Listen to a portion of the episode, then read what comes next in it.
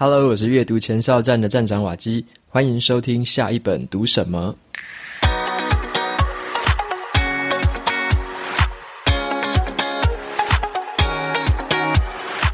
在今天节目的一开始，我想要先感谢大家，因为上个礼拜在发表了 Podcast 的下载破一百万的那一个节目之后呢，其实得到蛮多热烈的回响，然后大家也写信啊，或者说在 FB 上留言，那甚至是到现在有十一个人已经有透过语音留言的方式给我了，那我都感受到大家给我的这个鼓励还有肯定，那也很谢谢，就是有帮我分享跟推荐给其他朋友的这一些听众们，非常感谢你们。那我也很开心，说这样子的分享可以带给大家一些不同的想法。那有一些朋友他是想要 podcast 开始 podcast，或者说他想要开始写部落格文章。那看到我这样的分享，也有了一些勇气，想要踏出第一步。那我也觉得会非常的开心。虽然在这个你任何起步之后，你要持续下去，一定都会遇到蛮多的困难或阻碍。那甚至有时候会觉得失去了耐心，还是说觉得怎么越做越累，好像失去了活力一样。那我自己的话，还是会找一些方法，让自己重新去补充能量，或者说重新充电。像是有时候定期的发表一些这样子的回顾文章，再重新去检视当初自己的这个一开始的理想，或者有点像是一个莫忘初衷的一种感觉啦。再回顾一下当初为什么要做这件事情。那有时候再透过这样子的一个过程，你可能就会重新找到力量。那我是觉得说这样子的一个回顾是非常重要的。不能只有向前看，有时候也要稍微往回看一下，那才会在当下的这个时候，你才会对未来更有动力，更有能量。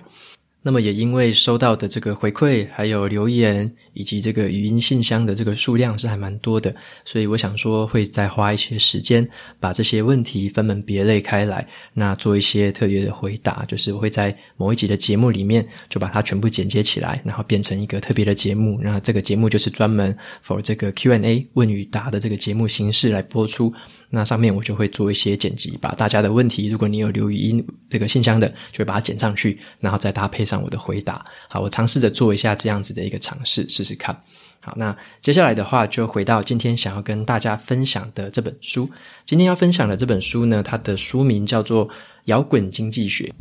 哦，这个书名我觉得是非常的酷哦，因为它是两个字的组合，它的英文名字叫做 Rocknomic，就是 Rock 是摇滚，那。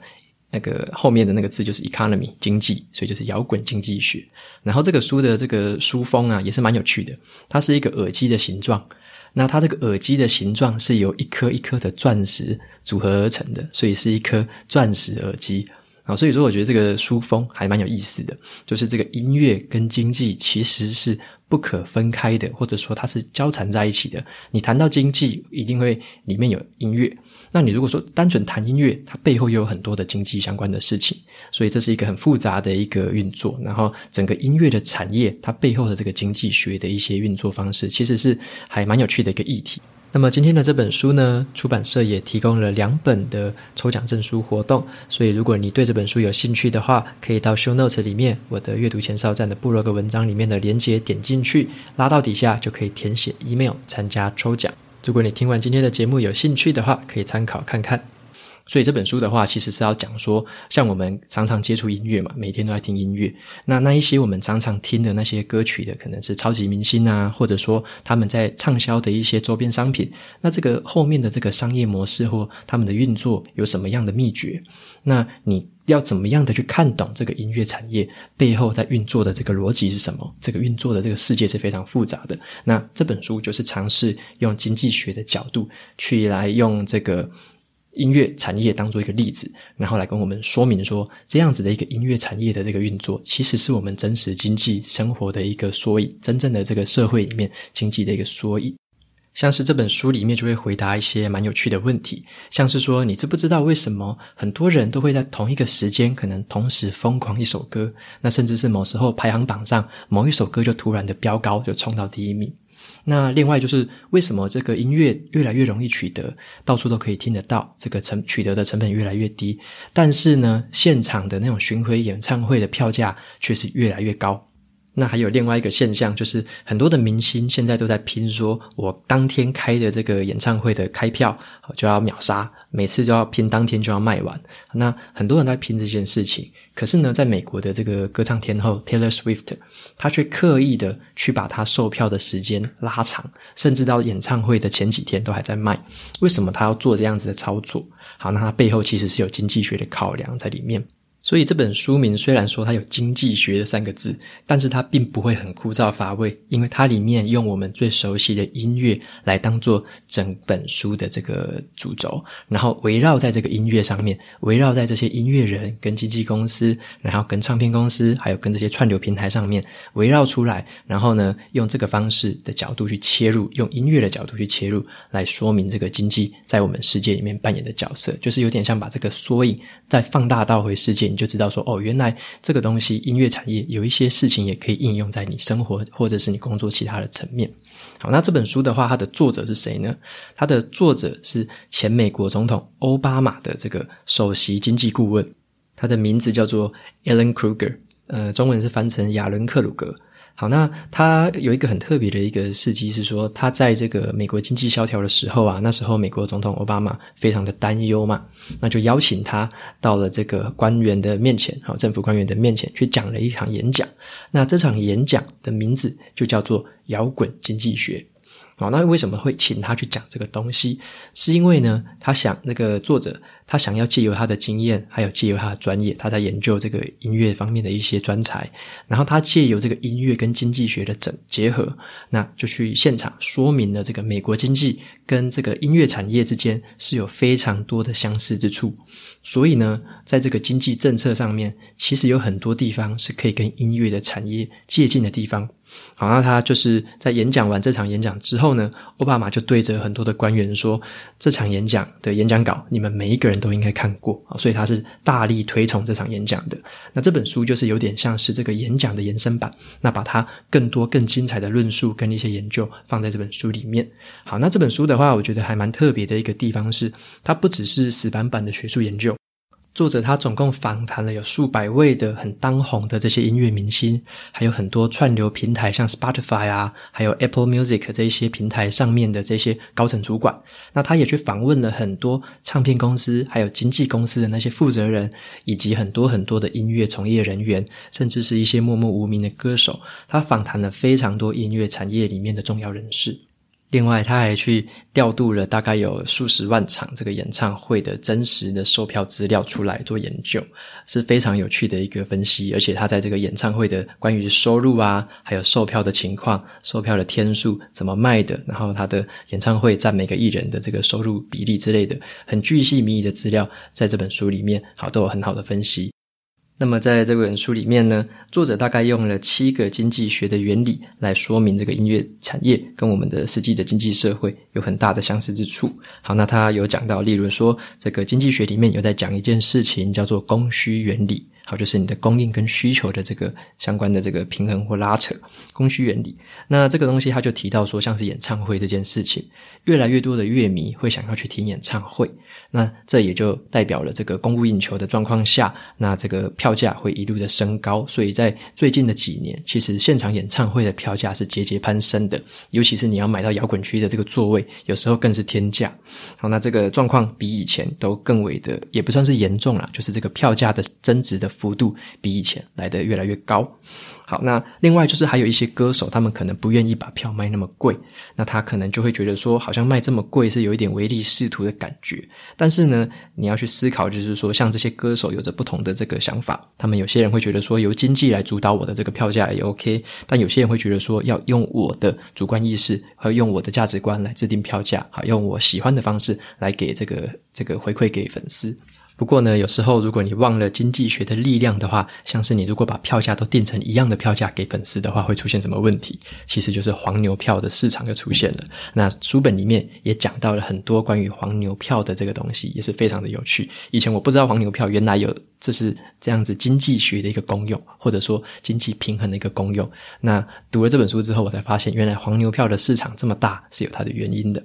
好，那另外一个就是这本书里面有讲了另外一个经济学的东西，叫做规模经济，还有一个叫做不可替代性。好，那这边要讲的就是说，像是那种超级巨星的这个诞生，其实有时候是因为现在这个数位科技带来的这个经济规模哈，非常非常的大，而且他们要传播这个音乐的方式，或者说传递音乐的成本越来越低了，也是叫做那个边际效应的一个降低，边诶不是边际效应啊，边际成本的降低。所以这些巨星的音乐就可以越来越快速的传递给所有的人听到。那也因为这个状况，大家就会蜂拥而至嘛。那越喜欢的东西，你就会越来越喜欢，你就会一直加深对他的这个崇拜，或者说加深对他的关注，那就变成有点大着很大的情况，在现在是越来越严重的状况。另外，作者也谈到了这个不可替代性这件事情，就是对于这种第一名啊、第二名这种顶尖的摇滚巨星来说，或者音乐巨星来说，你把后面名次的人的东西加在一起，可能也比不上前几名的这个价值。好，那这本书里面也做了很好的分析，你会发现说，这个大者恒大的趋势，其实在这个时代反而真的是越来越加重了。然后会觉得说，大家以前觉得说，好像这个串流平台会让这件事情慢慢的消失，串流平台会让更多的人听到普通歌手或者说一般默默无名的歌手也有机会出头天。那在这个呃作者的这本书里面，你可以看到，其实不是那么一回事，反而更多的资源是集中到越来越少数人的手上了。好，那再来的话，就是作者有提到说，一个成功是需要运气的堆积的。好，那这个成功有时候跟运气有非常大的关系，在音乐的世界里面也是一样。有时候你不管是说你的歌到底好不好听，当然不好听的歌一定不会红了。但是其实很多人的歌，它可能是都是很好听的，但为什么就是某几首或者是某几个人就特别的红？那很多的时候是跟所有的这个时机啊，或者说这个环境跟他发表歌曲当下的时空背景有很大的关系，所以运气。带了很大的成分，那也包含了包含人的从众效应，或者说社群效应，种种加总在一起，造成的某一些东西，它会快速爆红。那在这本书里面，作者也有提到说，该怎么样去创造自己的运气。那最好的方式当然是你要有充足的准备，那还有一些特定的手法来累积自己可以达到这个碰到这个运气触发点的这个条件。好，这本书里面也有稍微说一下，有一些艺人他是怎么做的。再来的话，还有在经济学里面有在讲一个东西，叫做差别定价。好，对于不同的客户群收取不同的价格，这件事情其实也有非常好玩的一个用法，或者说像我待会介绍的一个 Taylor Swift 的故事，大家也可以知道说差别定价是什么东西，它可以对你的营收带来什么样的帮助。再来，这个作者还介绍了一个专有名词，叫做包莫尔成本病。哈，这也是经济学里面的一个很特别的一个名词啊。那这个意思就是说，这个成本的重要性。这边在讲的是成本的重要性。那这个鲍莫尔呢，他就引用了一个就是舒伯特的弦乐四重奏这个概念。哈，舒伯特的弦乐四重奏呢，从两百年前到现在，你要演出这个曲目的话，你需要的时间跟人力是一模一样的，所以两百年来没有改变过。那鲍莫尔他在讲这件事情的时候，就是说成本的重要。有时候有一些这个乐团的运作，或者说公司的这个运作，有一些时候是有固定的成本的。那他像像是这个音乐里面就有很好玩的例子，像以前的时候啊，可能几十年前，每个乐团的人数可能都可能四到六人吧，就是一个很不错的一个乐团人数，还可以接受。但是你看到现在，其实乐团的人数是越来越下降的，现在平均大概每个乐团两到三人而已。那么经济学的这个成本的效应这件事情，在这边就扮演了很重要的角色。它就会让这个经纪公司啊，或者说唱片公司去想说，你要用多少的人组成一个乐团，比较符合这个成本。那这个时候，当然就会趋向于人数是有点像越来越少的这个趋势。那对于歌手跟这个音乐表演这个创作者来说，也是一样。当你的人数越来越多，你的成本其实相对就越来越高。好，那最后就是作者还有提到了一个关于心灵层面的了，就是像音乐啊，是能够改变我们心情或让我们心情变好的一个事情。很多的研究其实都指出，音乐有很不错的一个算是疗效也可以，或者说在我们的情绪上有一个很好的调节作用。那所以很多。包含说听音乐是带给我们心情好，但是很多玩音乐或者说音乐的创作人，他们虽然知道说可能进入这一行会不太，就是会吃不饱，或者说有时候可能赚的钱不多，大部分的人都是糊口饭吃的一个水准而已。那很多的音乐人都知道这件事情，可是他们还是乐在其中，因为这里面音乐的创作其实包含了很多心灵层面的东西。所以在作者他在访谈很多的音乐人的时候，他们都有谈到这些事情。所以在书本的最后一些段落里面都有提。提到说，音乐的体验跟实际去听音乐，或者说你在创作音乐时候所身临其境的那种感觉，是非常难以言喻的。所以在书里面呢，作者就有提到说，虽然经济学的这个东西谈了那么多了，跟钱有关的东西谈了很多，但是他在书里面的后面还是有提到说，很对于很多的音乐人来说，金钱不一定代表一切。他们有时候活着的目的，只是为了得到玩音乐的时候感受到的快乐。啊，那所以这本书很有趣，它就是访谈了好多好多的人，然后里面有各式各样的故事。那也有知道说，像很多的这个歌手是欧美歌手，那我自己常听欧美音乐，所以。在看的时候，我就会蛮有感觉的。就是他又提到了像是 Rihanna，或者说讲一讲，还有提到了这个 Taylor Swift，还有提到了很多一些这个饶舌歌手，那都是我曾经听过的一些歌，听过的一些歌手，所以就觉得蛮有意思的，有点像是在看着他们的这个故事，然后顺着这个故事慢慢的前进。好，那这个书读起来是这样子一个感觉。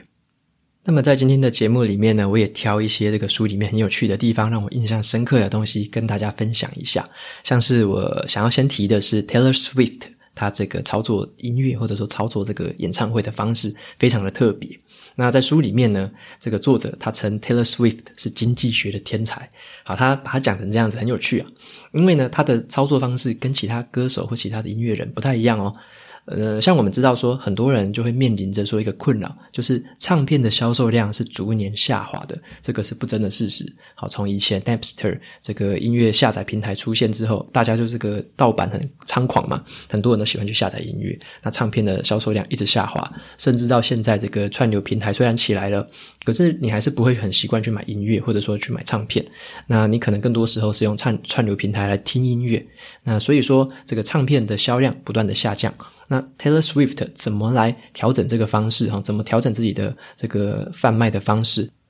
首先呢，他用的就是经济学里面这个差别定价的这个模式。他知道说，他的粉丝里面有很多不同价格敏感度的粉丝。好，那有些人可能愿意付出更多的钱，那有些人可能就比较喜欢听免费的，这都不一定。那他知道说有这样子的差别，所以像他在做他专辑的时候，发表的首周，就第一周的时候，他只会卖唱片，在所有的平台上面你都听不到他最新的专辑。那一周呢，他就只卖唱片而已。所以那个时候，很多喜欢他的粉丝，或者说你愿意付钱的粉丝，就会先去买唱片来听。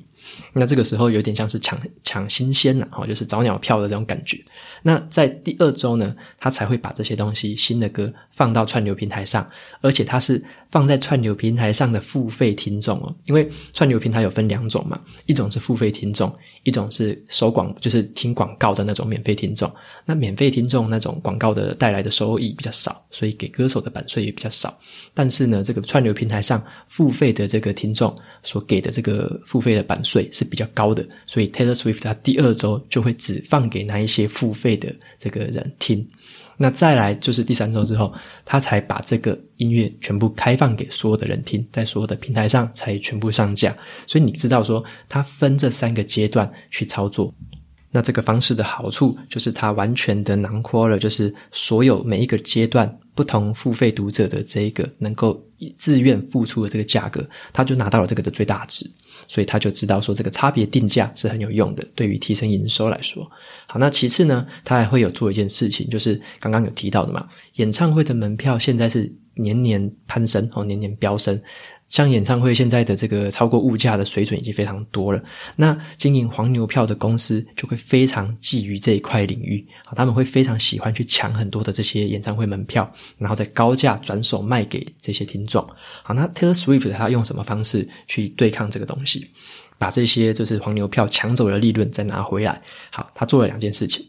他第一件事情呢，Taylor Swift 他就做了一个叫做听众的这个忠诚点数，好，这个制度。忠诚点数，如果说这个粉丝去购买他的商品，或者说呢，这个粉粉丝他贡献了自己的时间，证明了自己的忠诚度的话，某一些方式去提高这个忠诚点数，那你就可以提高你自己买到下一次门那个演唱会门票的几率。好，或者是说你可以累积某样的点数，然后提高你下次可以兑换这个演唱会。他就用很多的方式去操作，所以呢，他服务了那一些愿意支付他更多价格，或者说愿意忠诚于他的这些粉丝，然后这个方式也大幅降低了黄牛来干扰的这个现象。另外，他做了第二件事情，对黄牛也有很大的这个遏制的效果。像是很多这个歌手，他们都喜欢在开票当天就抢售一空。好，开票当天，每个人就是疯狂的抢票，抢到这个 Seven Eleven 那个 iPhone 的宕机。很多情况都是这样子。但是 Taylor Swift 呢，他就没有做这样的事情。他不会一次开放所有的票出去，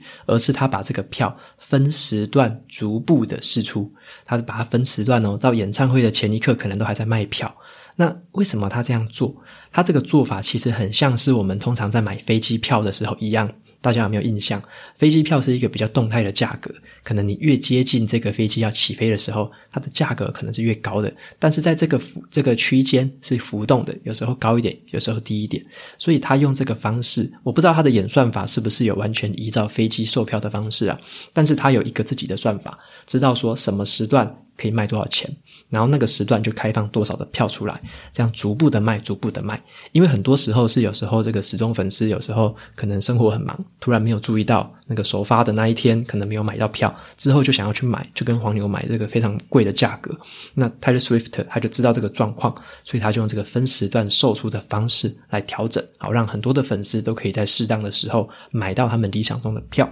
那这个东西比较起来有实际的一个效果，像是传统的这个演唱会门票，大概都有接近可能二到三十 percent 的这个比例是被黄牛买走的，很多的票都是黄牛买去在二级市场在那边贩卖的。但是自从 Taylor Swift 他用这种分时段卖票的方式，就变成了只有三 percent 的这个票被黄牛买走，所以他从这个黄牛手中抢回的这个利润是非常的惊人的。所以他有很多的这个操作方式总合起来。这个作者就称赞他说，他真的是书卷讲的这种经济学天才哦，他就是很善用这个经济学的这些理论跟模式套用在他自己的经营里面。好，那当然不一定是 Taylor Swift 本人这么厉害，但是他整个团队或他整个呈现出来的结果就是这么样的出色。好，那再来的话，想要跟大家分享另外一个东西，就是书里面有做的一些引用的一些实验。好，那这个实验很有趣的，就是说，像我们会知道说，这个人气高低有时候会影响一个歌曲到底有没有人注目，或者说一个歌歌曲红不红。好，那这个情况就是这样子的，就是有时候你会知道说，越多人在讨论的歌曲，它一定会越红嘛。这个是听起来就很像常识一样。好，那有一个状况就是，那如果反过来想，如果这个情况下是大家不知道排名的高低，你会怎么样在市场上挑一首歌曲来听？你会不会挑一些大家都没有在听的东西，然后自己觉得很好听，也是有可能嘛？好，所以说这个书里面就引用了一个实验，很有趣。有三个社会学家呢，他们就找来了一万四千名的听音乐的人，好，一万四千名的人当做受试者。好，那他们挑选了四十八首歌。这四十八首歌都是默默无名的乐团所做的歌，所以这个四十八首是没有人听过的。然后他们就把这四十八首歌分别上传到两个不同的网站。第一个网站是我们常常会看到那种排行榜的形式，只要这首歌有人听，就加一加一加一，就会有那种下载数。好，那很快的就会有排行榜出来，你会知道说哪一首歌是被大家听的最多的，那他就把这个歌。这个网站好放在那边让大家去听。另外一个，这个第二个网站是故意没有秀出这个下载次数或者这个收听次数的，故意没有秀，它上面没有排行榜，就是只是让你去选你自己喜欢的歌去听而已。好，那它就是让这两个平台，然后让这一群这个受试者在里面去做这个收听的动作，然后听听听听听之后，最后才去公布这个结果。那他们就发现了一个状况，就是有公布排行榜的那一个网站。第一名或第二名这种前几名的这个收听次数是超级超级多的，比起可能后面加起来都不足前几 percent 的这个数量。好，所以这个。分布是非常的不均匀。那他在另外一个网站故意没有秀出下载数的这个网站，看到的是一个很随机、很乱数的分布，没有特别说哪个歌就超级厉害，或者说一炮而红，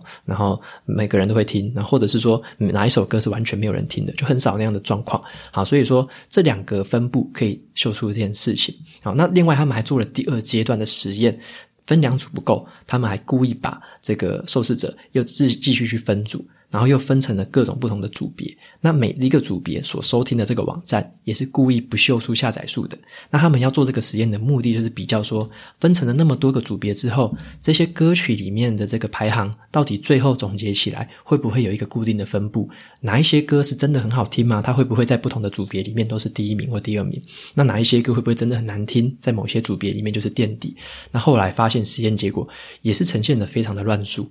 当然有一些歌很难听，可能就是真的会垫底了。但是大部分的状况，很不错的歌，或者说还普通中上的歌，其实占据的这个排行榜名次都是呈现一个乱数的分布。所以他们用这个实验发现了，其实如果当你没有去一个从众效应，或者说你跟这个周围的人有接触，你知道说大家喜欢的是什么，或者说你知道大家的品味是什么，大家最热门的是什么的这个状况下，你有时候就用自己的想法或主观意识去挑的话，这个实验做起来会发现，大家的这个实验结果是非常乱数的，所以并没有那种从第一名就导向了那种爆红的状态，那所以这个排行榜的现象，其实可能有时候也是主宰了我们现在整个音乐趋势，甚至是很多其他产业的这个趋势一样。大家会朝那些显而易见的这些最热门、最有明星光环的人去集中我们的注目。好，那所以说这个状况下变成说大者恒大的现象，在现在的世界一定是越来越严重的，因为我们身边充满了各式各样的排行榜。所有的注意力哦，都只会越来越集中到那前一 percent 的那一些顶尖的明星身上。好，那再来的话，这本书还有另外一个东西让我觉得蛮有意思的，是关于这个广播电台跟 YouTube 这两个平台的一个很有趣的地方，就是像刚刚有提到的串流平台，大家应该比较熟悉 Spotify。Apple Music 或者在美国很红的 Amazon Music，他们呢其实支付了很多很多的版税给艺人，所以这个串流平台其实也占了艺人收入的蛮大的来源之一。那么在这些平台串流平台上面，他们有六成的这个比例是用来支付版税的。但是呢，在传统的这个广播电台跟 YouTube 这里面，他们支付的版税非常非常的少。好，这是有两个很奇怪的现象。第一个就是像。广播电台，尤其在美国的广播电台，他们付给这个音乐人的这个版税，他们不需要支付表演音乐的版税，他们只需要支付歌词曲创作的版税。也就是说呢，你在美国，如果你听这个广播电台，你听到一首歌的时候，这个电台它只会付给词曲创作家钱，好，它并不会付给唱这首歌的人钱。很奇怪哦，就是你明明是唱这首歌的人，你你却一块钱都拿不到。好，这是很有趣的地方，就是在美国有这个状况，所以这个作者在书里面也在批判这件事情，觉得这个广播电台的这个授权模式真的是很奇怪。好，那另外一个状况是 YouTube，YouTube 很特别的是说，把全世界所有的这个音乐收听数加总在一起的话，YouTube 的音乐收听数占整体的竟然达到了三十 percent。好，有三十 percent 的数量是在 YouTube 上面去收听音乐的，但是你知道吗？YouTube 真正付给这个音乐人的版税，只占了整体的这个版税里面的百分之六，所以很特别哦。他明明有收听百分之三十，但是他只付了六 percent 的钱给人家，这是一个蛮蛮悬殊的比重。那关键就在于说呢，他有受到一个很特别的法规，叫做 DMCA，它是数位千年著作法。这是一个很特别的法规，这个法规保障了说，